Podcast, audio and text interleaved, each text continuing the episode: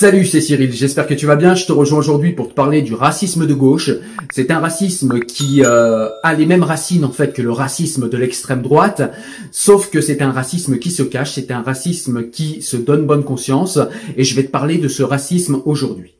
Le racisme de gauche est un racisme qui est plus euh, difficile à déceler puisque c'est un racisme qui se réclame de la vertu, qui se réclame de la bonne conscience et comble des choses qui se réclament de l'antiracisme.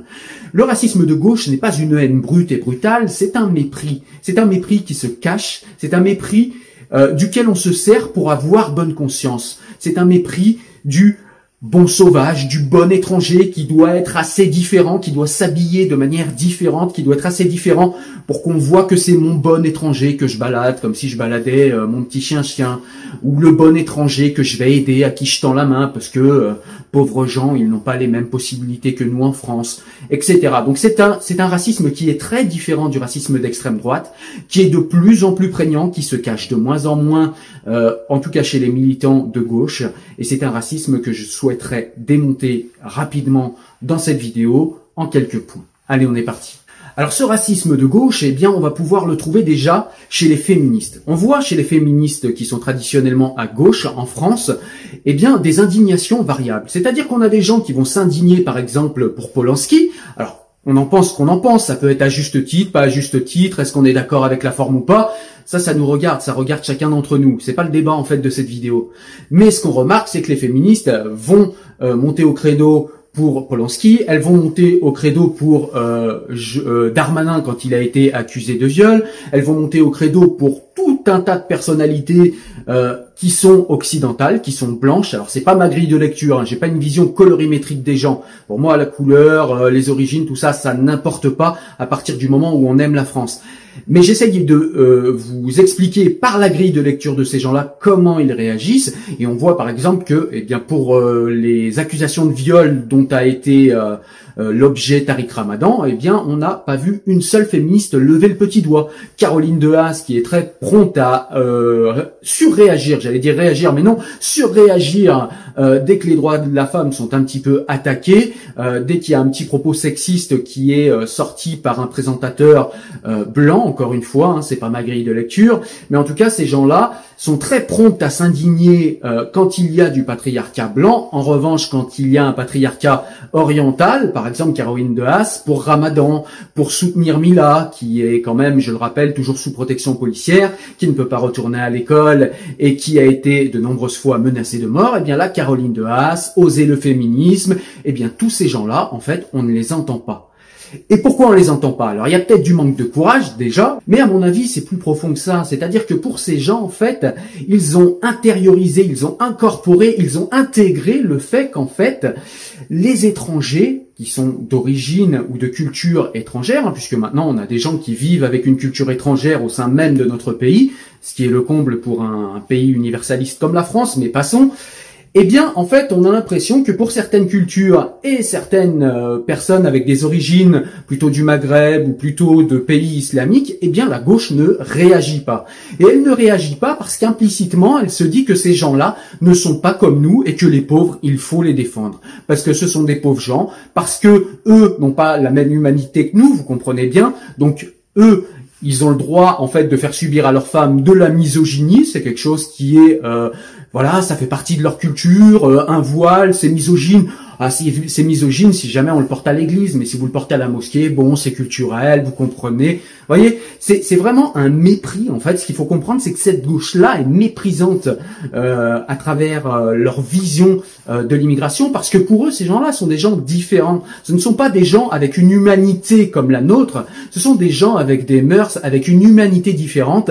Et selon eux, il y aurait des gens pour qui la misogynie serait une bonne chose, pour qui l'obéissance au mari serait une bonne chose, pour qui l'obéissance à des règles non énoncées qu'est le patriarcat oriental comme le patriarcat occidental, mais dans le cas du patriarcat oriental, les féministes françaises se taisent, voire même elles le défendent. Et c'est ça qui est incroyable chez ces gens, et elles le défendent au nom de la défense de ce qu'ils appelleraient le prolétariat, hein, puisque euh, cette fameuse gauche a perdu le prolétariat français, a perdu le prolétariat blanc dans son ensemble, en trahissant ses valeurs, en trahissant, comme je le montre ici, l'universalisme, mais en trahissant aussi d'autres valeurs dont on parlera peut-être dans cette vidéo.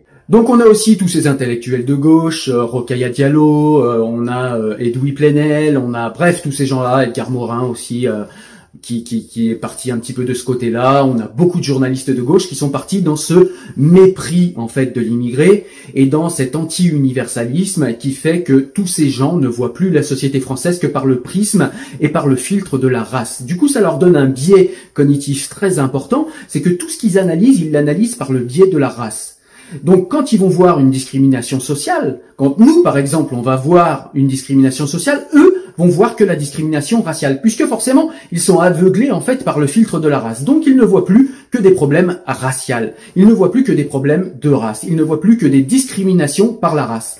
Comme s'il n'y avait que ça, comme si on ne pouvait pas euh, discriminer quelqu'un pour tout un tas d'autres raisons qui sont parfois pas très avouables et qui sont parfois pas très éthiques, c'est clair, j'en conviens, qui sont parfois aussi euh, des discriminations raciales, qui sont parfois des discriminations religieuses, mais en tout cas, c'est pas toujours le cas. Et pour cette gauche-là, eh bien, si on nous explique que dans ce pays qu'est la France, il y a euh, un racisme structurel, ce qui n'est absolument pas vrai, absolument pas démontré et démontrable.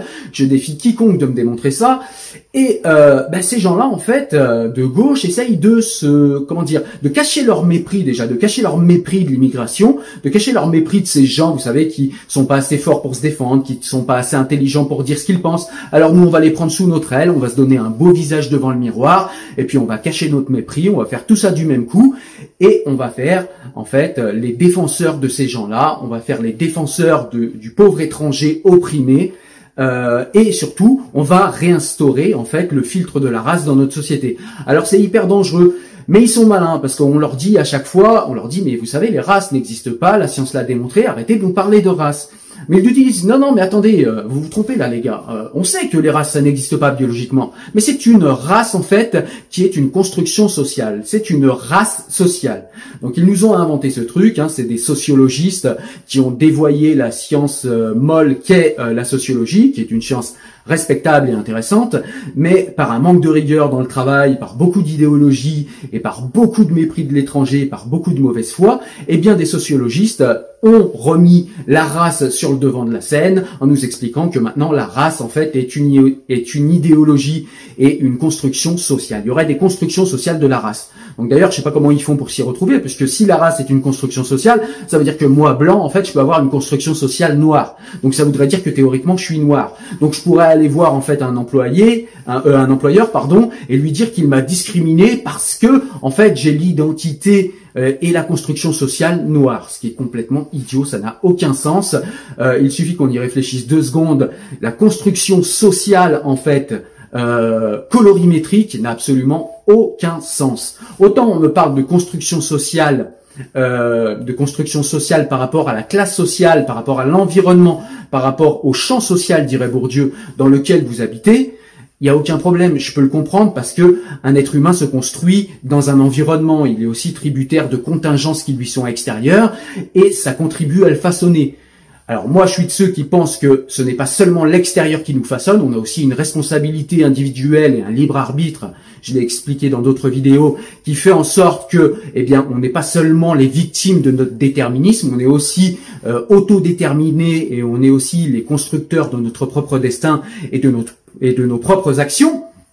Mais ces gens-là, pour ces gens-là, pour ces, sociologistes, eh bien non. Vous avez vécu et grandi en quartier, alors vous avez une construction d'immigrés, vous avez une construction noire, vous avez une construction euh, sociale, euh, voilà. Alors que ce sont les premiers, ce sont les premiers à être anti-universalistes et à voir les choses par la race. C'est-à-dire que, bah pour moi, euh, quand je vois un Algérien, je vois pas un musulman, je vois un Français qui est d'origine algérienne.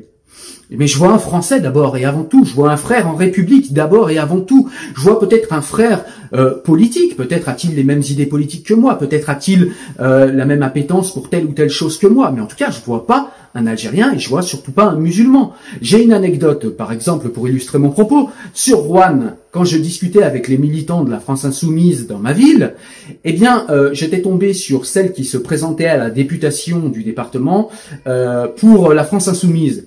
Et on discutait ensemble et je lui disais que euh, j'étais pas raciste, mais que vraiment il y avait un problème avec l'islam politique et qu'il fallait régler ce problème. Que m'a répondu euh, cette euh, candidate à la, députation? C'était assez croustillant, mais c'était quand même d'un certain point de vue aussi attristant. C'est qu'elle me dit mais attends, moi j'ai un ami, euh, j'ai un ami musulman, il est carrément gentil. On aurait dit l'ami noir de, Nadine Morano. Elle me dit moi j'ai un ami musulman, il est carrément gentil. Et comment tu sais qu'il est musulman? Non mais il est algérien. Oui mais il est algérien, mais il n'est pas musulman. Ah bah non, il m'a dit qu'il était athée. Bah, S'il est athée, il n'est pas musulman. Et là, euh, grand moment de silence, elle se rend compte de ce qu'elle dit. Elle dit ah oui non mais euh, voyez en fait ce sont des gens qui vous assignent sans arrêt à vos origines, qui vous assignent à votre ethnie, qui vous assignent à une religion. Et ce sont eux, en fait, qui ont une vision biaisée de la société, qui ont une vision colorimétrique de la société, qui jugent les gens et qui les rentrent dans des stéréotypes à partir de leur couleur, à partir de leur manière de, euh, de bouger, de penser, de parler, et à partir de leur couleur de peau, peut-être que sais-je, de la forme de leurs cheveux, eh bien ils vont assigner des gens à identité. Et ce sont eux qui font des cases, ce sont eux qui rentrent nos gamins de quartier, qui rentrent des gens dans des cases. Donc voilà, il, il, reproche en fait à tout le monde d'être raciste, il reproche à tout le monde d'avoir une vision raciste de la société. Les plus racistes, ce sont eux, parce qu'ils remettent sur la table déjà la question euh, raciale et parce qu'ils assignent les gens qu'ils prétendent protéger à race, à identité, et donc, euh, eh bien, ils vont contre euh, la philosophie universaliste de la France qui, qui pense qu'en fait chaque citoyen peut s'émanciper de ses origines, peut s'émanciper du milieu duquel il vient euh, et qui peut embrasser euh, les bras ouverts la République et devenir un frère en République comme tous les autres Français. La gauche d'aujourd'hui empêche cela.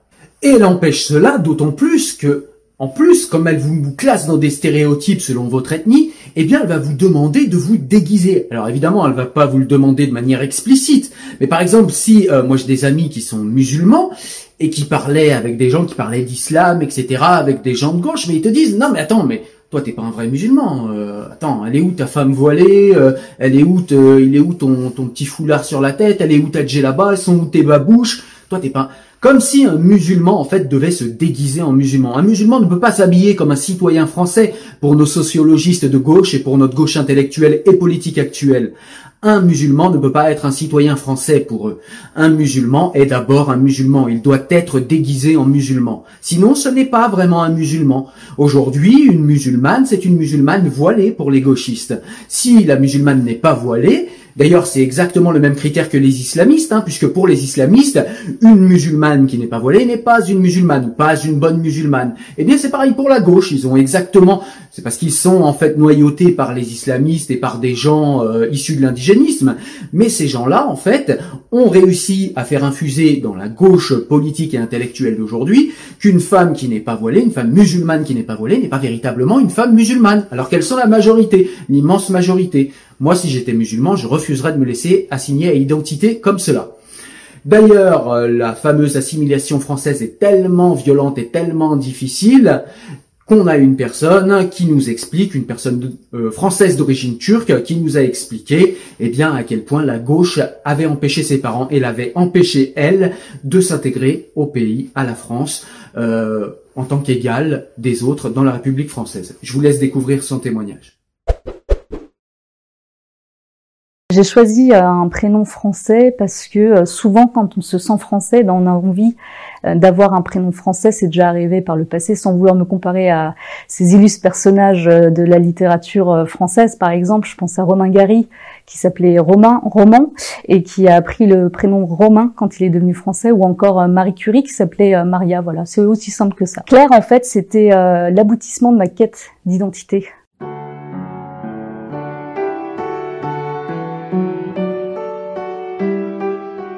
À ce moment-là, je, ressens mais il y a une joie euh, indescriptible en fait. J'avais l'impression enfin d'être réparée et d'être enfin ce que j'ai toujours rêvé d'être en fait, une française, une femme française, une femme libre enfin. Et donc j'arrive toute fière avec ma carte d'identité française que je brandis à mes parents. Je leur dis et je l'ai eu, regardez, j'ai même changé de prénom. Et la première réaction qu'ils ont eue, donc ma famille au complet, euh, c'est Claire, mais c'est quoi ce prénom de merde? T'as honte de tes origines C'était pas assez bien, Chidem. Et il y avait en plus la réaction de mes amis d'origine française que j'avais invités euh, à venir trinquer euh, avec moi, qui m'ont dit quoi, t'as chanté la Marseillaise? Mais c'est violent, c'est raciste. Comment on peut faire ça à des étrangers?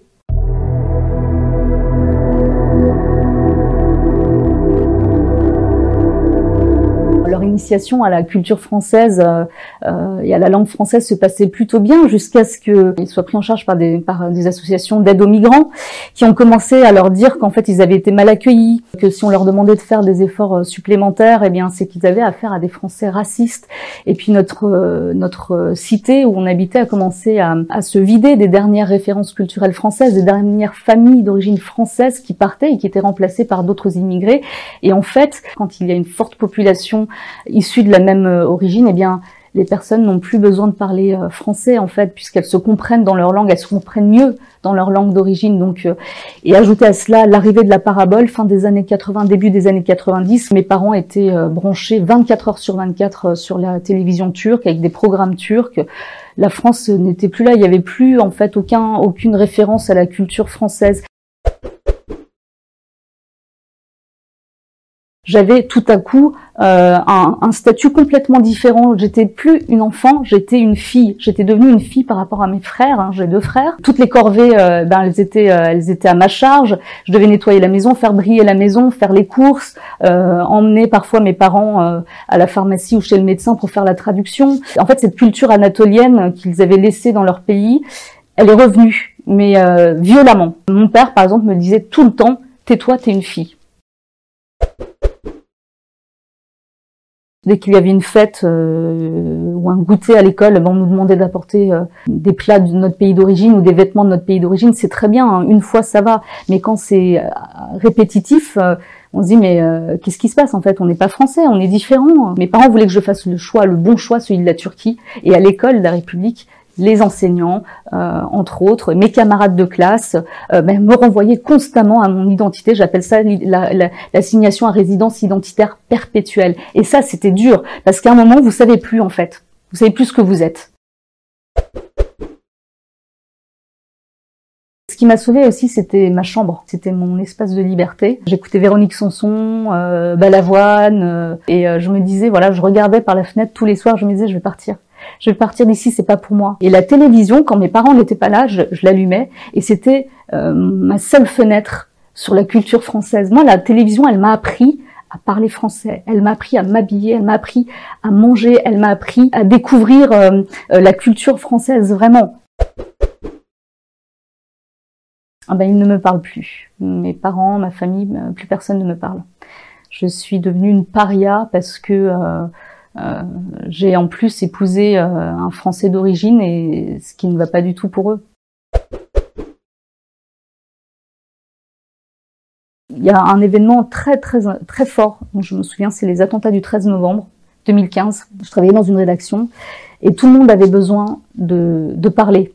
Et en fait, j'ai voulu euh, m'exprimer. J'ai dit que j'avais accroché le drapeau français à ma fenêtre que j'avais eu ce besoin-là de montrer que j'étais fière d'être française. Et le mot fierté euh, a fait tilt euh, chez un de mes collègues qui m'a dit arrête, arrête avec ce mot-là, c'est facho. Et je me suis dit waouh, même dans ces moments terribles, même là, ce collègue m'avait euh, demandé de la boucler quoi. Et si je lui avais dit que j'étais fière d'être turque, il aurait trouvé ça formidable. C'est ça qui, qui, est incroyable en fait. Encore une fois, c'est ces personnes-là qui vous demandent de faire un choix. Ils ont fait le choix pour vous. C'est ça être mal accueilli.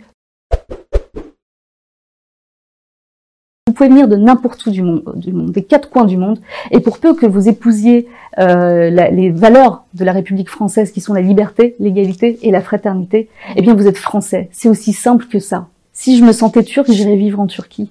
Je parle de mon cas personnel, hein. mais moi je me sens française.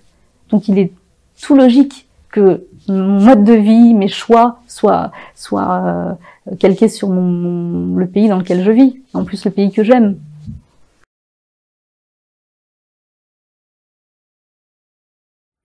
Alors la gauche trahit doublement ses, euh, ses convictions parce que, eh bien, comme je l'ai dit, elle a abandonné l'universalisme, hein, qui est traditionnellement un concept de gauche, la laïcité, l'universalisme, l'émancipation du citoyen, l'émancipation par euh, l'instruction, par euh, le fait de sortir de son de son cocon, en fait, de son champ social, de sa classe sociale, se défaire de sa religion, se défaire de tout ça. En fait, tout ça, c'est des concepts de gauche. Et bien, en plus d'avoir abandonné en fait ces concepts de gauche, Eh bien aujourd'hui, ce sont des gens qui vont nous expliquer que les droits et les devoirs des citoyens doivent être indexés sur leur couleur, sur leur religion, c'est-à-dire les droits de piscine, euh, les, les, horaires de piscine différenciés, c'est-à-dire euh, la possibilité pour ceux qui prient d'aller prier quand on est au travail. Il faudrait une loi pour ça. Il faudrait une loi pour que, eh bien, on puisse financer des mosquées qu'on appelle centres culturels parfois pour pouvoir euh, les financer. Quand une mairie a envie de faire un petit peu d'électoralisme, eh bien c'est ce qu'elle fait.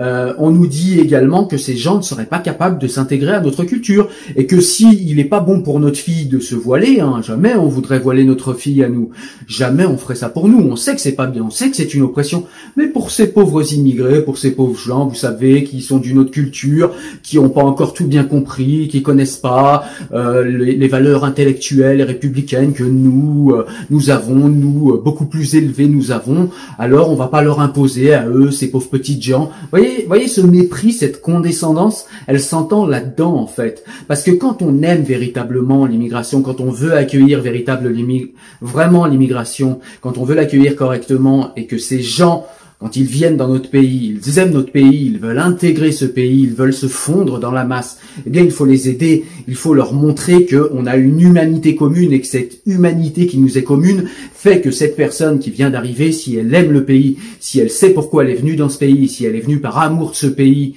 entre autres, parce que ça peut être pour d'autres raisons, ça peut être pour fuir la mort, pour les réfugiés politiques, voilà. Mais en tout cas, si tu aimes ce pays, si tu ne l'as pas choisi par hasard, eh ben tu vas vouloir en fait te fondre dans ce pays et tu vas vouloir adhérer en fait aux valeurs que propose ce pays. Sinon, tu serais pas venu dans ce pays. On est bien d'accord avec ça.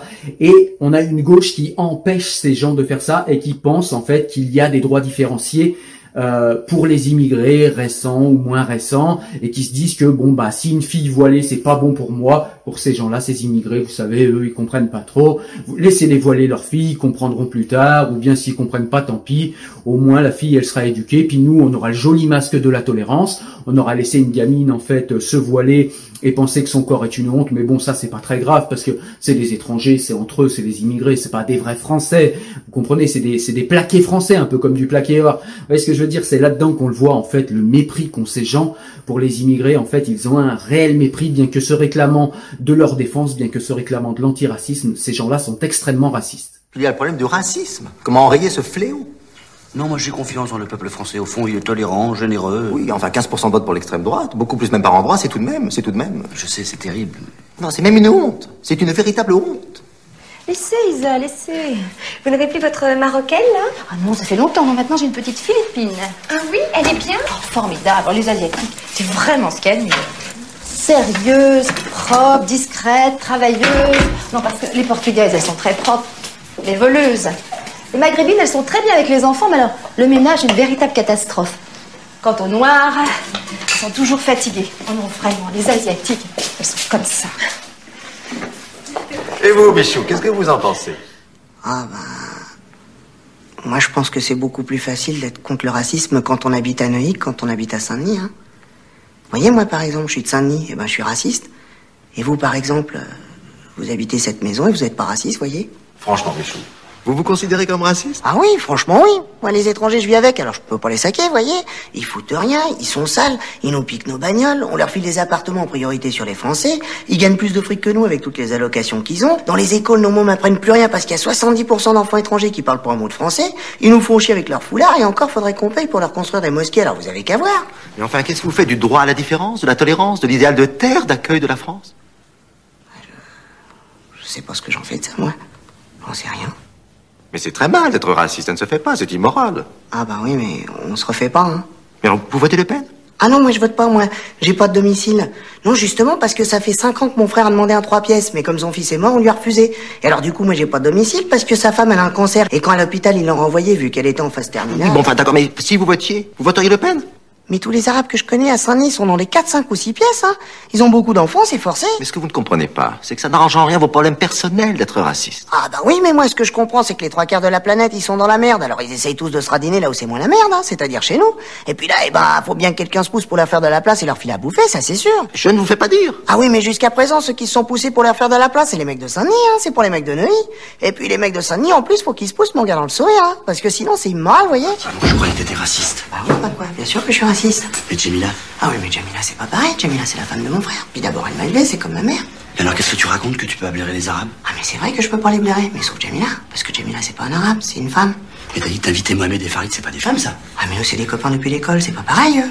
Chou, j'y comprends rien. Mais y a rien à comprendre, monsieur Victor. Qu'ils aillent se faire foutre, c'est ça le con d'arabe raciste Eh René, fais-moi plaisir, arrête de dire du mal des Arabes. Quoi du mal, quoi du mal C'est pas des cons. Dis-moi la vérité, c'est pas des cons de l'avoir chassée parce qu'elle avait épousé un Français Sa mère, elle est morte sans pouvoir la revoir, Jamila. Et notre fils, il est mort à 25 ans, il n'avait jamais connu ni ses grands-parents ni ses oncles. Et c'est pas des cons d'arabes, ça D'accord, c'est des cons. C'est des cons, les arabes. Sauf Jamila. Et vous Et les autres copains arabes qu'on a Notre escalier, le B, le C, le D aussi. Et l'épicier, c'est tout. Allez, à la santé des copains arabes. À la santé. Et puis il y a ce fameux raciste qui est possible, mais seulement si vous êtes un peu coloré. C'est-à-dire le racisme à la Lilian Thuram, le racisme à la Camélia Jordana, le racisme à la Rokaya Diallo, le racisme à la Boutelja, le, le racisme à la euh, Omar Sy. Enfin bref, tous ces gens, en fait, ont le droit d'être racistes si vous êtes ce qu'ils appellent racisé. Racisé, on ne sait pas trop ce que c'est. Hein. Pareil, c'est encore une de ces euh, constructions sociales de nos sociologistes. Hein. Vous pouvez être blanc comme moi et racisé. Comment vous faites, je sais pas. C'est une construction sociale. Euh, mais en tout cas, euh, quand vous êtes racisé, vous avez le droit d'être raciste. Vous avez le droit. C'est quelque chose qui est toléré parce que, eh bien, vous n'avez pas la même humanité que les autres. Vous comprenez Vous êtes différent. Vous avez encore des choses à apprendre. Vous êtes un peu plus bas. On vous le dira jamais, mais on va vous protéger avec beaucoup de condescendance et on va vous aider parce que vous êtes une pauvre petite chose qui est agressée par la police française, euh, voilà, comme nous disait Camélia Jordana, la police française massacre des gens euh, avec pour seul critère la couleur de peau. Comme si quelqu'un pouvait croire ça en France, c'est complètement idiot et euh, surtout une bourgeoise comme Camélia Jordana. Donc voilà, on, on, voit en plus les structures dont je parle dans la vidéo où je parle de violence symbolique. Je vous mettrai le lien en description, mais on voit en fait que ce sont toujours les petits bourgeois euh, alors là, c'est les petits bourgeois issus de l'immigration, hein, donc les nouveaux bourgeois issus de l'immigration, comme euh, Iseult, comme euh, Camélia Jordana, Rokhaya Diallo, qui a fait ses études aux États-Unis, le privilège qu'elle a eu et que je n'aurai jamais moi, bien que blanc et m'appelant chevreau.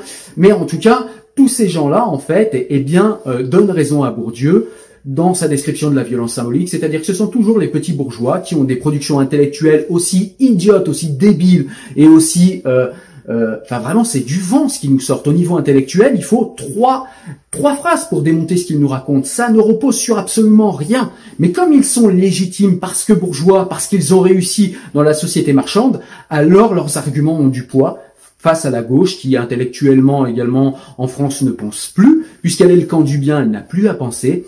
Et ceux qui sont en bas, ceux qui sont en dessous euh, de Camélia Jordana au niveau social, hein, j'entends, qui sont en dessous de Camélia Jordana, qui sont en dessous d'Iseult, qui sont en dessous de Rokhaya Diallo qui veulent réussir comme eux, eh bien ils vont entendre leurs arguments et ils vont écouter et suivre ce qu'ils disent tout simplement parce qu'ils sont légitimes. Parce que dans la violence symbolique, Bourdieu l'explique en fait. Eh bien il suffit simplement que vous soyez légitime pour que euh, la les classes qui sont en dessous écoutent vos productions intellectuelles, quand bien même elles n'auraient aucun sens, quand bien même elles ne voudraient rien dire. Et c'est absolument le cas dans les productions de la gauche actuelle, dans la production de euh, ce que font des gens comme Rokhaya Diallo, comme Lilian Thuram avec son livre La pensée blanche. Ces gens-là ne pensent pas. Mais comme ils ont réussi au niveau capitalistique et comme ils ont réussi en France, ce qui invalide d'ailleurs leur euh, le fait qu'ils aient le fait même qu'ils aient réussi en fait invalide leur thèse, mais ils en sont plus à une euh, contradiction près ou à un paradoxe près. Mais en tout cas, eh bien comme ils ont réussi, ça leur donne la légitimité pour parler de l'État français et tout le monde pense qu'ils ont raison, tout simplement parce qu'ils ont la légitimité pour parler.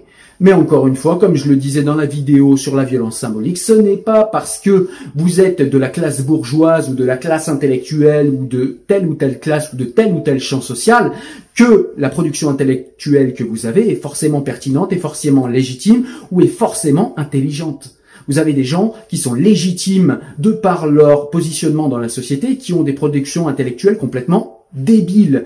Et encore une fois, c'est le cas de la gauche depuis trop longtemps, et c'est le gars, c'est le cas, pardon, de ces gens dont je vous parle depuis tout à l'heure, que euh, sont ces nouveaux bourgeois issus de l'immigration qui ont un problème avec leur identité, qui ont un problème d'amertume, ils ont un problème avec l'histoire, ils ont un problème avec de vieilles rancœurs historiques, que la gauche a souvent placé dans leur cœur de manière extrêmement idéologique, Euh, donc voilà, ce sont des choses qui euh, qui ont pour moi une résonance parce que je les ai vues sur le terrain dans la vie militante de ma ville et ce sont des choses qui se déploient de plus en plus et qu'on voit aujourd'hui et ce racisme de gauche ne se cache même plus et il se voit de plus en plus. À l'image de l'UNEF par exemple hein, ou d'autres associations encore qui font des réunions interdites aux blanches euh, ou interdit aux blancs. Imaginez euh, ce que ça ferait si c'était inversé, c'est-à-dire si on faisait des réunions blancs interdits aux noirs, interdits. Déjà qu'on nous parle, on ne fait pas ce genre de choses. Déjà qu'on nous parle de racisme systémique alors qu'on ne fait pas ce genre de choses, imaginez si on le faisait. C'est même pas moi qui considère, c'est-à-dire que la société me fait comprendre au quotidien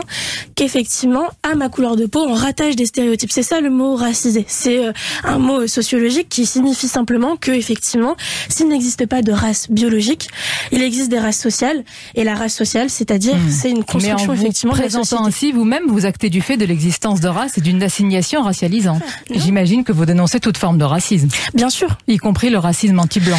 Alors attention, parce que je pense que la ah, question c'est. Attention. Non, la... Claire, ma question, permettez-moi de la voir et ayez votre réponse. Est-ce que vous dénoncez aussi le racisme anti-blanc? Est-ce que vous considérez qu'il y a un racisme organisé? Est-ce que vous considérez quand on est blanc aujourd'hui, on, euh, on ne peut pas accéder à un emploi, on ne peut pas accéder à un logement, on ne peut pas. Je sais pas. Je vais vous citer quelques tweets et vous allez me dire si c'est du racisme ou du mépris anti-blanc. Plusieurs membres de l'UNEF lors de l'incendie de Notre-Dame où il était question, je cite, de gens qui pleurent des bouts de bois, de délire de petits blancs ou encore de blancs qui font pitié. N'est-ce pas là du mépris anti-blanc ou une forme de racisme? Attention, quand vous parlez de mépris, c'est pas pareil que de racisme. Il peut y avoir des discriminations qui sont subies par les personnes blanches et dans ce cas-là, c'est effectivement inacceptable. Mais vous posez une question, je vous réponds. Quand il y a du, du euh, une discrimination, euh, des violences qui sont envers des personnes blanches parce qu'elles sont blanches, bien sûr que c'est inacceptable. Mais -ce que le cas la différence sur les termes. Vous ne me répondez pas. Non, ben oui, mais si je vous réponds, la différence sur les termes, elle est simplement due au fait que aujourd'hui, les personnes qui vivent du racisme au quotidien, qui dans leur dans leur dans leur vie, ne peuvent pas accéder à un emploi. Est-ce que vous considérez que c'est une de responsables de fait une différence sur les termes. C'est pas d'ailleurs moi qui ai inventé cette différence. Excusez-moi, je finis Est-ce que vous considérez que ces tweets, les membres de l'UNEF Je vais revenir dessus, mais laissez-moi finir de vous répondre. Euh, ce mot racisme anti-blanc, d'où il vient? Il vient au départ de Jean-Marie Le Pen. C'est le premier à utiliser ce terme dans les années je 90. droite. Mais dites-moi, est-ce que vous considérez que ces tweets, est-ce que vous les dénoncez? Est-ce que c'est du mépris, voire une forme de racisme anti-blanc? Mais ces tweets, je les ai déjà dénoncés. J'ai déjà expliqué que l'UNEF n'était pas du tout associé à ces tweets-là. Donc, vous n'avez jamais, par exemple, tenu ou toléré des réunions en non-mixité raciale lors de votre bureau national de l'UNEF. Excusez-moi, mais ça n'a rien à voir. Ah Donc, est-ce que vous voulez des vraies réponses? Je, je, les attends depuis tout à l'heure. Très bien, dans ce cas-là, laissez-moi répondre. Mais est-ce que vous avez jamais tenu ou toléré des réunions en non-mixité raciale lors de votre bureau national de l'UNEF? La question euh, est simple. Donc, très bien, laissez-moi euh, expliquer. Euh, la question, c'est pas est-ce qu'il y a des réunions qui peuvent s'organiser. Les réunions qui s'organisent dans l'UNEF en non-mixité, eh ben effectivement, il y, en, il y en, a, en non-mixité femmes, par exemple. Les femmes de l'UNEF se réunissent en non-mixité. Mais est-ce que vous avez des réunions où les blancs sont exclus, Madame Luce? La question est simple. D'accord, la question est simple. La réponse aussi. Si vous me laissez pas répondre, ça ne sert à rien. Dans ce cas-là, pourquoi m'inviter? Donc, vous voulez une réponse? Laissez-moi la dire. La réponse, c'est que Aujourd'hui, quand on est une femme, on subit des discriminations. Donc, on organise des réunions pour pouvoir, pour permettre aux femmes d'exprimer les discriminations qu'elles peuvent subir. Et on organise aussi des réunions pour permettre aux personnes qui sont effectivement touchées par le racisme de pouvoir exprimer ce qu'elles subissent. Ça ne veut pas dire que c'est des réunions dans lesquelles on prendrait des décisions. Il n'y a aucune décision qui est prise en non-mixité dans l'UNEF. Donc, la dans l'UNEF, on considère que la lutte contre le racisme, elle doit se faire avec, d'un côté, mhm. avec à la fois les personnes blanches et les personnes non blanches. Donc, on doit la faire il y a des réunions où les, où les euh, non blancs ne sont pas admis. Et les blancs ne sont pas ennemis, c'est ça? Mais je, enfin, oui ou non? Ça, a, déjà été, ça a déjà été expliqué. Donc, euh, mais est-ce que ça existe? Mais je viens de vous expliquer que ça existe. La gauche défend l'anti-universalisme. La gauche défend une vision raciale de la société. Moi, je suis de gauche.